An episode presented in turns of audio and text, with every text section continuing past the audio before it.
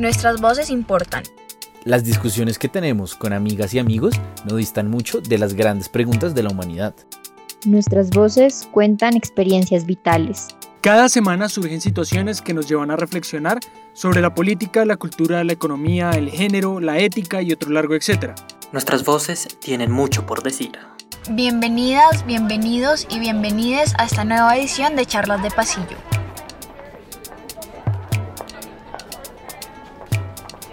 La bienvenida para todos aquellos que nos escuchan en este ya nuestro tercer episodio de nuestro podcast Charlas de Pasillo. Un espacio que hemos diseñado para conversar un poco acerca de esos temas que a la larga nos competen a todos en nuestra cotidianidad y que capaz y de vez en cuando se cruzan en las conversaciones que nosotros podemos llegar a tener con nuestros amigos o con nuestra gente. Antes que nada me quiero presentar, mi nombre es Camilo Fernández, yo soy estudiante de Derecho de la Universidad de La Sabana.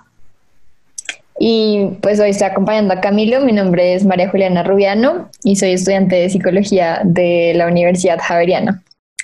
¿Qué más, Fercho? ¿Qué tal todo? Juli, pues bien, o sea, obviamente el panorama podría ser mejor, ¿no? Podríamos estar afuera, pues, digamos, en un ambiente un poquito más decente o chévere, pero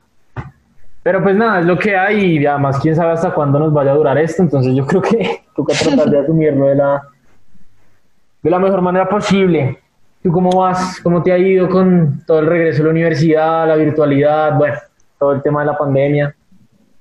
Pues no deja de ser complicado, ¿no? Como adaptarse otra vez a este modelo de universidad virtual. Eh, digamos que el semestre pasado todavía se veía todo muy en términos de pues la posibilidad de que este no, no fuera así y ya ahora como que parece más que toda una certeza, entonces pues como asumir eso y ya pues como aceptarlo siempre resulta pues difícil, ¿no? Como que choca con, con uno. ¿Tú cómo vas? Cuéntame. ¿Qué tal la universidad? Eh, pesado. Honestamente pesado y eso que pues bueno, todavía nos falta un montón, y, yo creo que pues, lo que tú dices es demasiado cierto. O sea, yo creo que en un momento para muchos de nosotros esto era algo que iba a ser mucho más, mucho más corto, mucho más transitorio. Digamos, yo le, comentaba a un par de personas en estos días que yo, por ejemplo, pues yo era de las personas que pensaba que yo iba a poder celebrar mi cumpleaños con normalidad. Eh, y pues obviamente no pasó. Entonces creo que eso ya, pues por lo menos en mi caso personal, ya me pone en un panorama de decir como de verdad esto va para largo, de verdad esto va a durar más. Y, pues nada, o sea, de verdad toca acostumbrarse porque pues no hay de otra. Y obvio, tampoco es que sea solo el caso colombiano, ¿no? Pues todos, todos estamos en las mismas, pero pues no deja de ser extraño, no deja de ser anormal. Y creo que precisamente eso es lo, lo bueno, lo interesante de discutir un poco de este tema, porque siento que es un secreto a voces, ¿no? Es decir, todos tenemos una opinión, todos sentimos, eh, distintas cosas que nos genera pues toda esta situación de estar encerrados en la casa tanto tiempo. Eh, y creo que es bueno, creo que es bueno tener, digamos, un espacio como para poder conversar un poquito. De hecho, hoy contamos con las intervenciones de Juan Daniel Murillo Rosso, Alejandra Caicedo, Amanda Maya y Samuel Vázquez, quienes han hecho uso eh, de nuestra pues, línea institucional, por así decirlo, para comentarnos un poco acerca de sus perspectivas personales sobre nuestra pregunta, digamos, esencial del día de hoy, que es, ¿qué efectos, qué siente, qué opina con respecto a cómo eh, el trabajo virtual o el estudio virtual pues repercuten en la, en la salud mental? Bueno, entonces, eh, estas opiniones que nos acompañan el día de hoy, pues de estas cuatro personas que decidieron compartir con nosotros eh, sus pensamientos, sus preocupaciones, eh, también nos dan pues como una base para discutir el tema y entender cómo podemos enfrentarnos colectivamente eh, a los retos que supone pues esta nueva normalidad, como la llaman en los medios de comunicación o en nuestras instituciones, ya sea universitarias, escolares. Y, y pues nada, ¿te parece si escuchamos la de Juan Daniel? Sí, claro, vale. Yo creo que el impacto que ha tenido todo lo que estamos viviendo en nuestra salud mental sí ha sido muy importante. Esto lo demuestran algunos estudios universitarios en los que se refleja que los síntomas de ansiedad y depresión han aumentado significativamente en los estudiantes universitarios.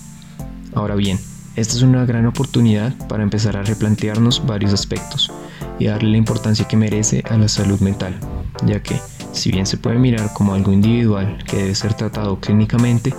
también tiene un fuerte aspecto social, debido a que se encuentra muy presente en la sociedad moderna, en la que constantemente encontramos ciertas dinámicas e ideologías que afectan notablemente nuestra salud mental,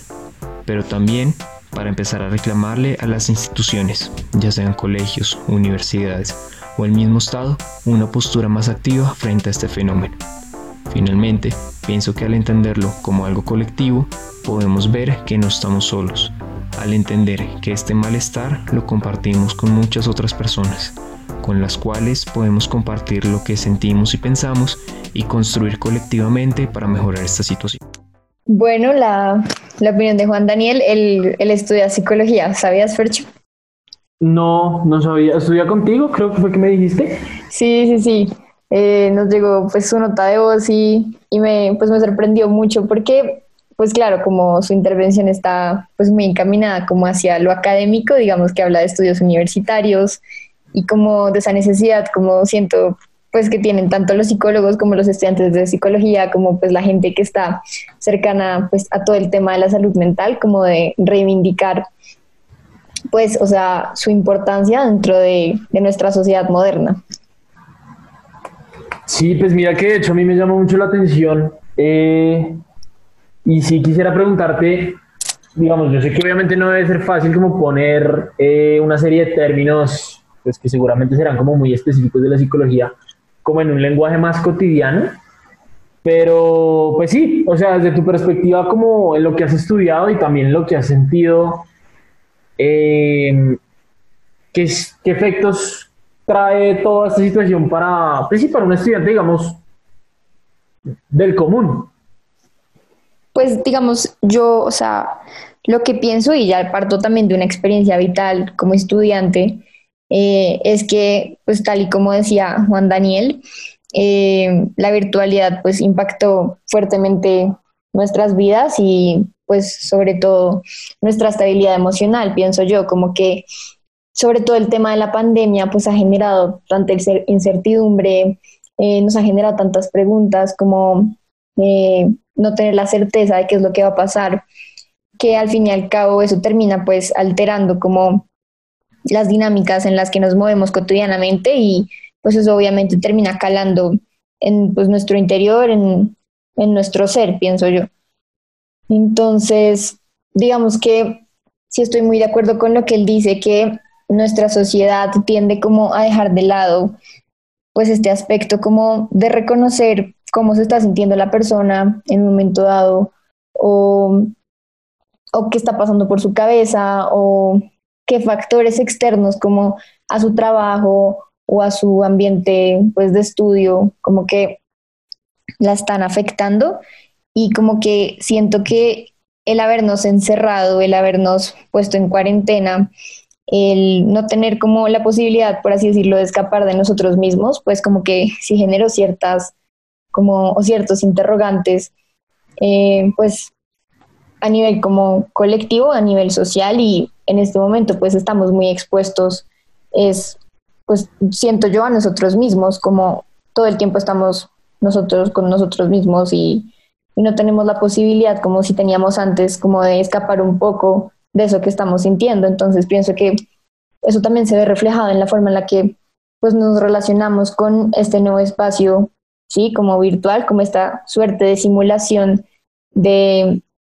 de sociedad que representa pues estar al frente de un computador todo el día intentando ya sea aprender, comunicarse con, no sé, el jefe, con el profesor.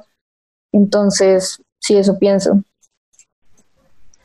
Me llama la atención eso que mencionabas de, de estar mucho tiempo con, con, uno mismo, pues con uno solo, ¿no? Como el, el tema de la soledad. Eh, ahora mi pregunta es si, claro, pues todo en exceso es malo, ¿no? Pero no,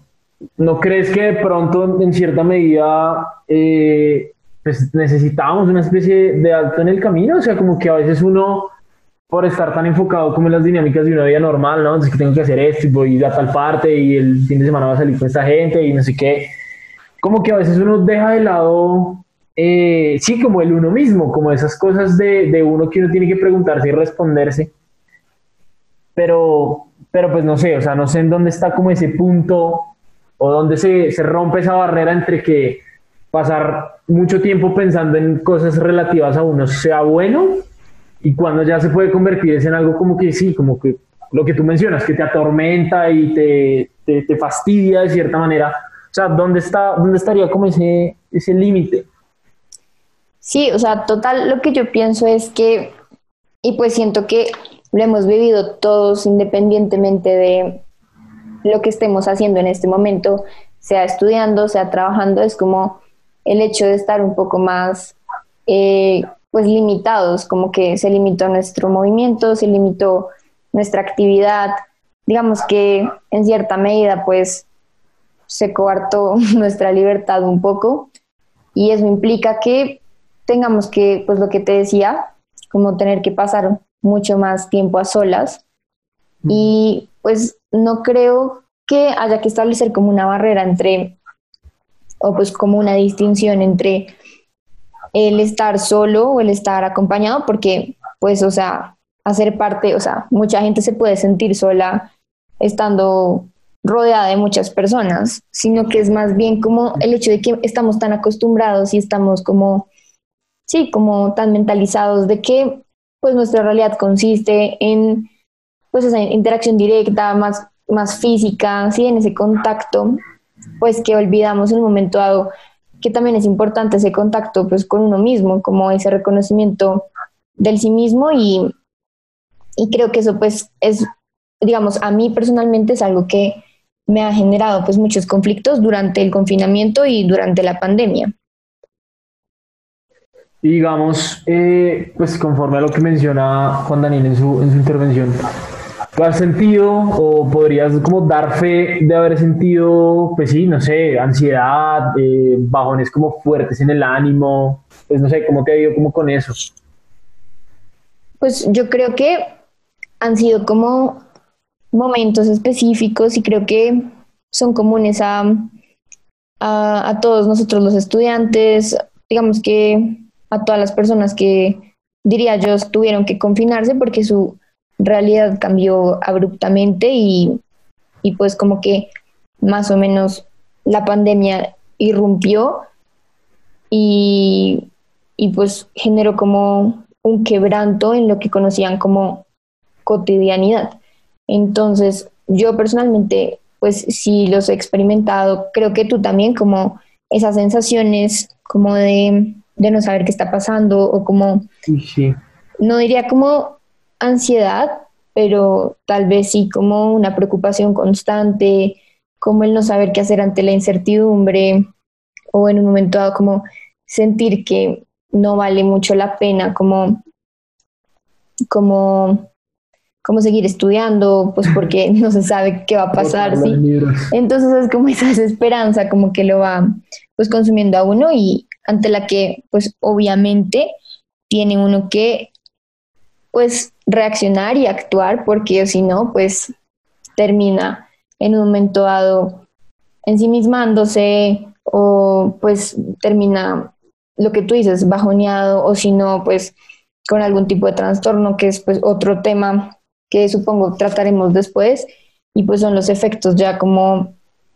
sobre la salud mental que va a tener a largo plazo pues esta pandemia. Sí, total. Eh, de hecho, hay otra cosita, incluso aquí la anoté, eh, que mencionaba la, la notica vos, y era que de pronto al, entenderlo como un problema de todos, no solo un problema mío, no solo un problema del vecino, lo que sea,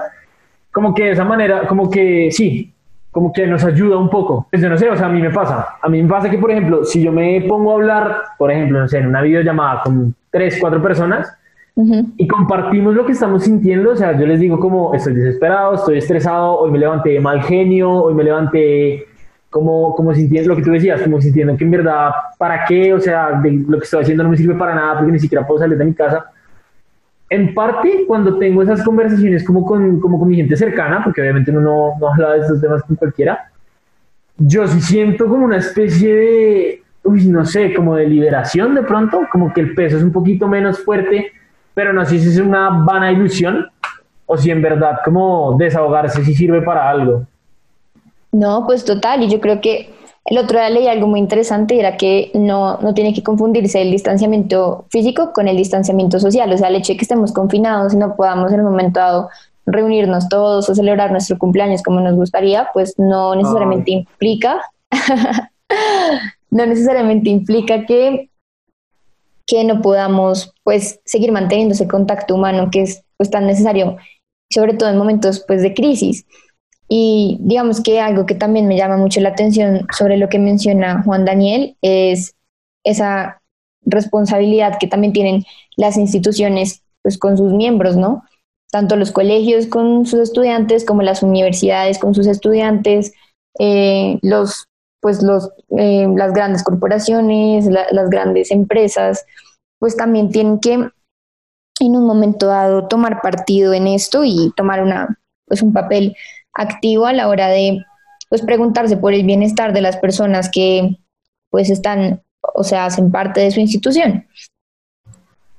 Claro. Y ahí también entra en juego un poco como el tema del respeto de los espacios, ¿no? Porque pues digamos, no sé, si, tú estás trabajando pues, en, todo este tema de la virtualidad y tu jefe no te para de escribir al WhatsApp que oiga, que mire, que surgió esto, que es urgente, que no sé qué, que respóndame, pues yo creo que a la larga eso obviamente contribuye a que tú te vuelvas pues, más desesperado. Sí, total. Creo que Alejandra Caicedo nos habla un poco de eso en, su nota de voz. Eh, pues yo creo que realmente el estudio virtual eh, es un reto muy grande para la salud mental porque pues ya te da a ti una responsabilidad casi que entera, o sea, ya ni siquiera los compañeros o el asistir a clase o cualquier cosa social se vuelve como un mecanismo de, control un poco, sino ya es uno mismo el que tiene que decidir si levantarse de la cama, si quedarse leyendo la lectura o irse a hacer otra cosa en la casa. Entonces siento que es un reto muy grande en ese sentido. Y también, eh, pues al mismo tiempo, el hecho de no pasarse al otro extremo, ¿no? De, de enfocarse solo en el trabajo, solo en el estudio virtual, pues porque ya es un espacio que se comparte, ya no tenemos los dos espacios de trabajo o universidad aparte, sino todo converge como en el mismo lugar. Entonces creo que sí es un reto. Sí, claro, de hecho estoy totalmente de acuerdo. O sea, como uno ahora está todo el tiempo en el mismo lugar, yo te soy sincero, o sea, yo tengo una silla específica como en el comedor Y yo no me paro de la silla, o sea, yo estoy en la silla de 7 de la mañana a, no sé, 8, 9, 10 de la noche y siempre en la misma silla. Y, y, yo creo que, honestamente, creo que no es lo más sano, por lo que, por lo que Alejandra menciona, o sea, uno debería poder como distinguir quizás como los ambientes, eh, los escenarios, no sé, como si vas a estudiar, pues viejo, ten el escritorio, eh, el estudio para eso, pero si estás almorzando, pues no sé, ve a la cocina y almuerza en la cocina, o no sé, si estás en el comedor, pues almuerza con tus papás en el comedor y tal. Obviamente no tomes clases en la cama, o sea, pues yo creo que es como prohibido si uno quiere, eh, sí, como no colapsarse. Pero no sé, o sea, a veces, a veces siento que es difícil, porque siento que a veces el tiempo no, como que no alcanza, como, no sé es raro. Sí, obvio, y digamos que eso que tú hablas de, y pues también lo que habla Alejandra de la distinción de, de, los espacios, pues era mucho más fácil hacerlo previo pues a la pandemia, como pues uno, digamos, me acuerdo hablaba el otro día con pues unos amigos y hablábamos de lo importante que era, no sé, tomar el transporte público, eh, caminar de un edificio a otro dentro de la universidad, como que eran espacios como de pues dispersión, dispersamiento. Eh, y, siento que ahora, pues estar confinados como en el cuarto todo el día, frente a la pantalla, pues luego duele la espalda. Entonces también, pues conectándolo con lo que decía también Juan Daniel, ¿no? Como también es responsabilidad de, de los empleadores, de los profesores, eh, de las directivas de las instituciones escolares o después de las instituciones educativas en general, como entender que pues que a pesar de que estemos todo el tiempo en casa y de que haya mucho tiempo libre y mucho tiempo disponible, pues no todo puede estar destinado a hacer una misma actividad, porque eso, digamos, sí puede tener repercusiones importantes sobre la persona y lo que pues, puede generar es que en un momento dado se estrese o, o sea, sienta que carga con la responsabilidad de la empresa, además que pues también puede estar, digamos, en crisis o de la práctica de la universidad, no sé, en sus hombros. Y pues esa recarga pues inhumana también podría pues generar también lo que te decía, como esos efectos a largo plazo de los que todavía no tenemos conocimiento y pues que estoy segura pueden llegar a ser pues terribles por, por eso mismo, porque luego el acoplarse nuevamente a la, no sé, nueva normalidad cuando salga la vacuna o cuando pues si haya una solución mucho más permanente a la, a la pandemia, pues ya no va a ser tan fácil, ya no va a ser como antes. Sí. Mira que yo en el fondo tengo un conflicto, pues creo que es un conflicto, no sé. Ajá. Em, con todo el tema de, de, llamar a esto como sea que esto debería llamarse nueva normalidad, ¿sabes? Porque no sé, o sea, yo siento que en el fondo nunca deberíamos acostumbrarnos a esto, nunca deberíamos sentir que esto es normal. Entonces, por ejemplo, no sé, una manera en la que yo lo veo manifestado, y pues, no sé, puedo estar completamente equivocado, pero como que ahora mucha gente es muy feliz eh, comprando como tapabocas de distintos diseños y demás. Yo no puedo, o sea, a mí me sigue fastidiando el hecho de tener que ponerme uno y, y no compraría uno como con diseños de nada por el estilo porque, no sé, en el fondo siento que eso es intentar normalizar algo que, pues que no debería ser normal.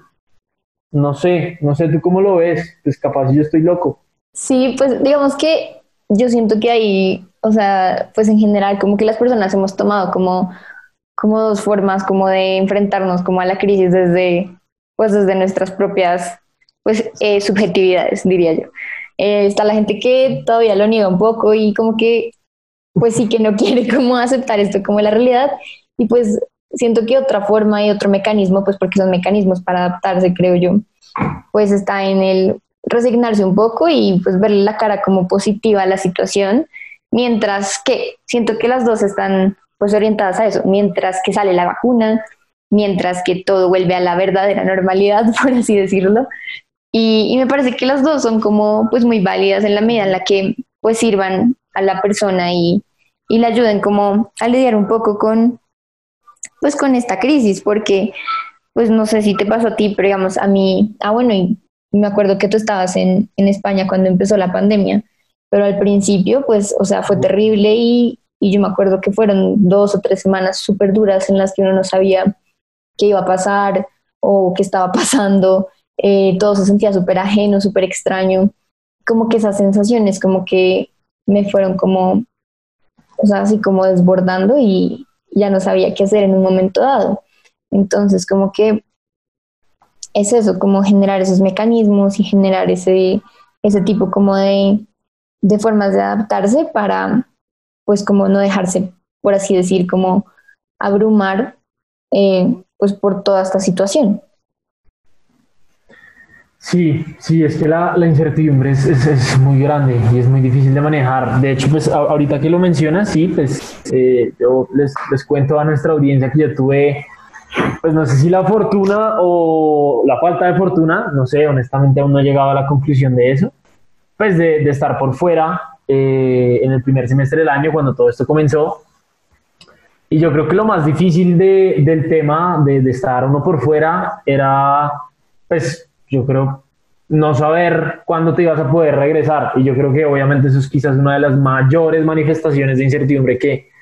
que uno puede tener y pues me imagino, me imagino todas las personas que deben estar todavía atrapadas por fuera de su, de su país y no digo solo colombianos, sino pues personas a lo largo de todo el mundo eh, que sienten eso, mmm, la verdad es, es, duro. Es duro no saber qué va a pasar, es duro no saber, sí, cuándo las cosas van a volver a, a la normalidad o lo más cercano a la, a la normalidad. Sí, así es. Y, mira que lo que tú mencionabas como de esa distinción entre la normalidad y la no normalidad también es algo que nos compete dentro de esta dentro de esta discusión porque pues en un momento dado entender que estas no son condiciones normales pues supone como generar cierto tipo de herramientas o estrategias como dentro de condiciones anormales, ¿sí? No sé si me hago entender. Mm, si me regalas un ejemplo, lo agradecería bastante. pues digamos que es difícil como intentar hacer como que no está pasando nada de ya, porque siento que también esa es otra o otra de las formas que han adoptado como las personas, como ignorar la situación y como pretender que no está pasando nada. Y el no enfrentarse con pues estas condiciones, por así decirlo, anormales, puede generar en un momento dado como una negación de nuestros sentimientos, una negación de nuestras emociones, una negación pues de esta nueva realidad. Y creo que Amanda también menciona eso en su nota de voz. Em, bueno, en mi experiencia personal yo considero que el, las clases virtuales han afectado mi salud mental en un aspecto, podemos decir, parcialmente negativo. Esto es debido a que considero que las clases virtuales se vuelven una carga excesiva y em, digamos que de alguna manera se pierde los espacios de ocio y se terminan mezclando los espacios de ocio o, de descanso que uno tiene con las mismas clases virtuales. He escuchado muchos compañeros de diferentes universidades que afirman que realmente eh, la carga académica aumenta eh, ya que se considera que uno como estudiante estando en la casa y ahorrándose tiempos de transporte, entre otras cosas, pues tiene más tiempo libre, el cual ese tiempo libre debería ser invertido en trabajar la salud mental precisamente porque estamos en una situación extraordinaria que mm, digamos que no nos mantiene mantener o pues no nos permite mantener una vida normal pero por el contrario esos espacios se desvían a que se genere una mayor carga académica y que pues definitivamente uno termine consumido por eh, la carrera o por los estudios o por el trabajo. Bueno, yo creo que Amanda dice algo muy interesante también y es el tema que creo que también mencionaba Alejandra y es sobre pues esa falta de espacios para el ocio, ¿no? Como que siento que estos tiempos de crisis también le están exigiendo mucho a las personas como una hiperproductividad. Sobre todo, digamos, lo he visto con el trabajo virtual, como eh, de mis papás, por ejemplo, y es el tema de que como estamos en tiempos eh, difíciles y las empresas están atravesando tiempos difíciles, pues le están exigiendo el máximo a sus empleados y en un momento dado pues les están haciendo ver como que es su responsabilidad porque pues, o sea, en tiempos de crisis deberían estar en un momento dado como agradecidos por poder estar ahí. Exacto. Eso me parece un error gravísimo. O sea, obvio, pues muy chévere tener trabajo en una situación tan difícil, obviamente. Pero, pero igual, o sea, siento que es una excusa muchas veces para, para, para sobrecargar a la persona y lo que decía, yo creo que la palabra clave es lo que decía Amanda, como sentirse consumido por, eso, es muy malo. Pues no sé, yo te quiero preguntar si tú te has sentido así, como consumida por la carrera o consumida, digamos, en tu caso, no sé, por la práctica. Uy, pues digamos que en este momento hasta ahora estamos empezando pues el semestre, eh, pero digamos que sí es duro porque pues yo estoy haciendo la práctica en un colegio, ¿verdad? Y, la experiencia del colegio pues también es distinta porque pues por, por, esto mismo, ¿no? Por toda la crisis, los niños están desmotivados, o sea, concentrarse para un niño en un ambiente escolar ya es difícil, pues imagínate en su casa donde tiene la opción de apagar la cámara, sentarse a ver televisión y no dejar de prestar atención a la clase. Entonces, pues por lo que veo va a ser muy pesado y en términos ya como de la universidad en sí, yo creo que los profesores en general han sido muy comprensivos, cosa que agradezco mucho, pero pues no deja de ser como un poco frustrante en ciertas ocasiones, como el no poder despegarse de la pantalla en todo el día o el tener que estar pendiente del correo, eh, pendiente del celular, a ver si alguien necesita algo, si algún profesor mandó algo a última hora. pues porque Exacto, y lo que decía Alejandra precisamente, como, como que me acuerdo que mencionó algo sobre eh, el control, o sea, como pues, o sea, estos aparatos nos están controlando permanentemente y ahora que no tenemos la excusa de decir, no sé, el transmilenio se varó o eh, como me levanté tarde y me caí en un charco mientras caminaba a la universidad, pues como ese tipo de excusas ya no son válidas y pues ya hay como un mayor control sobre nuestra libertad y sobre nuestra opción de decidir cómo, cómo emplear nuestro tiempo libre. Entonces, siento que eso no deja de ser uno problemático y dos, pues muy perjudicial para la persona porque pues lo que hablamos, la consume, la sobrecarga, le genera esa noción de que tiene que responsabilizarse y llevar como a cuestas eh, toda la pues la carga de, de la universidad, de la empresa, del colegio, lo que sea.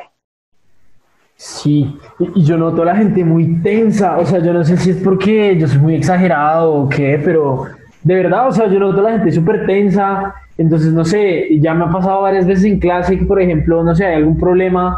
eh, tipo nos están haciendo un quiz, alguna cosa, el típico caso, el típico caso que a alguien se le, no sé, se le acabó el tiempo antes o no le cargaba bien el internet, entonces no alcanza a responder la última pregunta. Ajá. Y ya, o sea, su reacción es inmediatamente casi que como agresiva con el profesor, ¿no? No sé si eso tenga que ver con que en el trasfondo del estudiante es como, pero es que usted me tiene reventado, pero es que estoy mamado de usted, pero es que usted no me deja dormir, pero es que usted, no sé, no puede tener algo que ver. Sí, yo también creo, pues, o sea, siento que son reacciones normales y cada persona reacciona de manera diferente ante situaciones de estrés, ¿no? Digamos, eso de que se vaya al internet, de que, digamos, en un momento dado uno está conectado en clase y de repente como que se cae la señal, entonces pierde el hilo de lo que estaba diciendo el profesor. Uy, no me muero. Sí, entonces, claro, eso genera todo tipo de reacciones, genera frustración, genera desmotivación, eh, genera pues ira. Y siento que, pues claro, como que como efectos directos como de la pandemia y pues de esta situación y de esta virtualidad, pues como que son, son, son responsabilidad, sí, de los profesores y todo, pero pues también en un momento dado, digamos que soy muy partidaria de que la gente debe pues responsabilizarse sobre, sobre su salud mental y en un momento dado pues detenerse y, y preguntarse cómo se está sintiendo para en un momento dado pues hacer algo al respecto, pues porque de nada nos sirve pues quejarnos o, o, o sentirnos pues como abrumados y saber que hay algo que está mal y que nos está desestabilizando y pues no intentar hacer algo al respecto. Y siento que las posibilidades en este momento son muy limitadas, pero siento que hay mecanismos y creo que esa ya vendría siendo la cuarta nota de voz que nos sorprendió mucho, ¿verdad? que es mucho más optimista sobre, sobre las posibilidades que nos ofrece esta, esta virtualidad y esta nueva forma como pues de vivir en el mundo. Sí, sí, digamos que la, la, postura de Samuel a mí me parece interesante, yo te soy sincero, yo la comparto en una buena medida, porque básicamente es la postura de decir como, bueno, ya estamos metidos en esto y esto va para largo, Ajá. entonces la única manera que tengo de, de afrontar esto de la mejor manera posible es asumirlo y mirar cómo a partir de esto pues puedo, no sé, trabajarme, mejorar, eh, aprender de pronto un par de cositas, bueno si quieres, escuchemos la, escuchemos la nota de voz primero. De una. Bueno, yo creo que las clases virtuales y todo este tema de la virtualidad eh, ha afectado mi salud mental, pero creo que de manera positiva. Creo que lo he podido tomar de la mejor manera posible. Me ha permitido organizar mucho más el tiempo, mmm, poder ser un poco más eficiente en mi autonomía personal y creo que eso me ha servido mucho. De pronto eh, sí es un poco más pesado, sí se siente más la carga académica y también hablando un poco de la salud física más que mental por el tema de estar todo el día pegado a dispositivos tecnológicos que termina afectándolo a uno también un poco, pero creo que, que en cuanto a salud mental me, me ha ido bien, sinceramente. Y bueno, esta postura de Samuel yo creo que es, es, es, interesante porque, porque sí, o sea, yo lo noto en un plan de, de, que ha sacado muchas cosas positivas de esto y a mí en verdad eso me parece espectacular. Es decir, eh, yo honestamente trato de inclinarme mucho más hacia esta postura y honestamente creo, no solo en mi caso personal, sino en el caso de todo el mundo, yo siento que esta pandemia y esto de estar en la casa todo el tiempo sí nos ha enseñado un par de cosas. De pronto ha reforzado otras. No sé, eh, por ejemplo, puede que se haya convertido en una manera de, yo no sé, darse cuenta que amistades de verdad son como bien cercanas a ti, como quienes valen, por así decirlo, la pena y quienes de pronto no tanto, o de pronto pues conozco par de casos, e incluso te podría decir que en mi propio caso particular me ha ayudado a afianzar relaciones familiares, por ejemplo. Porque claro, antes uno podía salir, entonces no sé, que el, viernes estoy de fiesta, el sábado estoy ocupado haciendo no sé qué vaina y el domingo estoy todo el día dormido porque no hice nada el fin de semana, porque hice, no hice sino trasnocharme el fin de semana y luego en la tarde del domingo pues estoy, no sé, estudiando, haciendo trabajos, haciendo tareas. Entonces como que uno terminaba desplazando mucho ese, ese ambiente familiar Mientras que ahora de pronto es un poquito más fácil porque, pues bueno, estás todo el tiempo en la casa, entonces siempre puede surgir, obvio, cuando estás por fuera de clase, que es no mucho tiempo al día, pero pues surgen los escenarios, eh, como para así, no sé, ver una película, eh, hablar con tus papás, cosas así por el estilo. y, insisto, yo siento que, que, de pronto todos, de alguna u otra manera, sí hemos aprendido de, de esto. Pues no sé, ¿tú cómo lo, cómo lo percibes? Sí, pues yo creo que la, la posición de Samuel es, es, bien diferente al resto de las que he escuchado, como creo que es la única así como por el estilo que he escuchado, porque pues uno normalmente tiende a, pues no a quejarse diría yo, pero sí a, pues a,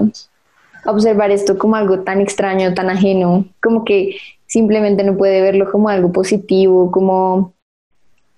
o sea, entiendo lo de, lo de mm, eh, o sea, lo que tú dices de la vuelta como, o el regreso al, a este espacio familiar, el, el poder hablar más con los amigos, el poder verse así sea pues por videollamada y poder hablar mucho más tiempo, porque obvio, o sea, anteriormente pues claro, el, el trancón no me dejaba llegar temprano o o, no tenía tiempo porque pues tenía otras cosas que hacer el fin de semana, entonces como que uno iba posponiendo esos encuentros y siento que ahora como que nos vimos obligados, o sea, lo que te decía al principio, no solo como encontrarnos con nosotros mismos, sino también encontrarnos con las personas que pues verdaderamente pues conforman ese, ese núcleo básico de apoyo, que es la familia y los amigos, y siento que es algo muy positivo. Y digamos, lo que rescata Samuel también sobre el, el trabajo autónomo personal, digamos ya en términos más que todo de estudio y de trabajo, es algo que pues sí genera unos aprendizajes importantes, pienso yo, y, y, es una forma como pues mucho más optimista de acercarse como a esta crisis, a esta, a esta nueva normalidad. eh, que no me acostumbro al término. Entonces me parece pues supremamente interesante y, también como, como retador, ¿no? Como, como el seguirse pues poniendo estas como metas, como el seguirse planteando estos objetivos dentro pues de nuestras posibilidades en este momento donde pues están muy restringidas todas nuestras libertades y pues toda nuestra capacidad de acción. Y pues me parece como simplemente eh, no sé si extraño o, pues sorprendente, como que haya personas que pues puedan como hacer uso de distintas herramientas eh, pues para adaptarse y, y, pues para hacerle frente a esta situación de la mejor manera posible. Sí, sí, pues de hecho, como te digo, o sea, yo creo que eh, honestamente y pues obviamente es mi, mi opinión personal, eh, porque cada quien pues tiene la, tiene la suya, pero yo realmente siento que esa es la mejor manera en la que uno puede afrontar esta situación, porque es que, digamos, uno parte de una base fundamental y es que ni siquiera es algo que dependa de mí, es decir, eh, por más fastidiado que yo esté, pues eso no va a cambiar nada, o sea, la pandemia va a seguir ahí y el virus va a seguir ahí pero mis obligaciones también van a seguir ahí. Y pues mal que bien, el, el tiempo sigue pasando, ¿no? Entonces, digamos, esta, esta postura yo creo que lo que busca es como, en medio de, la, de lo difícil que es, capaz y, no sé, resaltar un poco la resiliencia, fortalecerla y decir como, no, este año no puede ser perdido, listo, no va a ser lo mismo, no son los mismos proyectos que de pronto yo tenía planeados al inicio del año, porque muchas cosas han cambiado, pero igual que si un año que me deje cosas positivas, no sé, que si yo quería ir a un concurso, bueno, ya no es presencial, pero es virtual, igual, le doy con toda. Eh, por ejemplo, el tema, el tema familiar, no sé, quería afianzar relaciones con mi familia, bueno, pues qué mejor oportunidad de hacerlo que ahorita. Aunque también es cierto que hay hermanos matándose mientras están, estarán escuchando esto también. Es verdad, es verdad. Por eso digo es un tema de, de, de posturas y creo que incluso también de contextos. Pero, sí, total de contextos. Pero me gusta esa idea de pensar que uno puede sacar cosas de este año y decir, el día de mañana, no sé, en 10 años, en 5 años, como, nada, el 2020 fue tenaz, o sea, fue una basura, pero por lo menos rescató A, B y C. No sé, me parece espectacular. Bueno, digamos que hay algo que tú mencionas también súper interesante y es el tema de la resiliencia, el poder como en un momento dado, pues no sé, eh, reconocerse a uno como un sujeto activo, ¿sí? Dentro de lo que está pasando, eh, capaz como de sobreponerse en un momento dado a, a las dificultades. Eh, y siento que obviamente este tipo pues, de posibilidades no está abierta a todo el mundo porque depende pues obviamente del contexto de la persona y siento que puede caer en muchas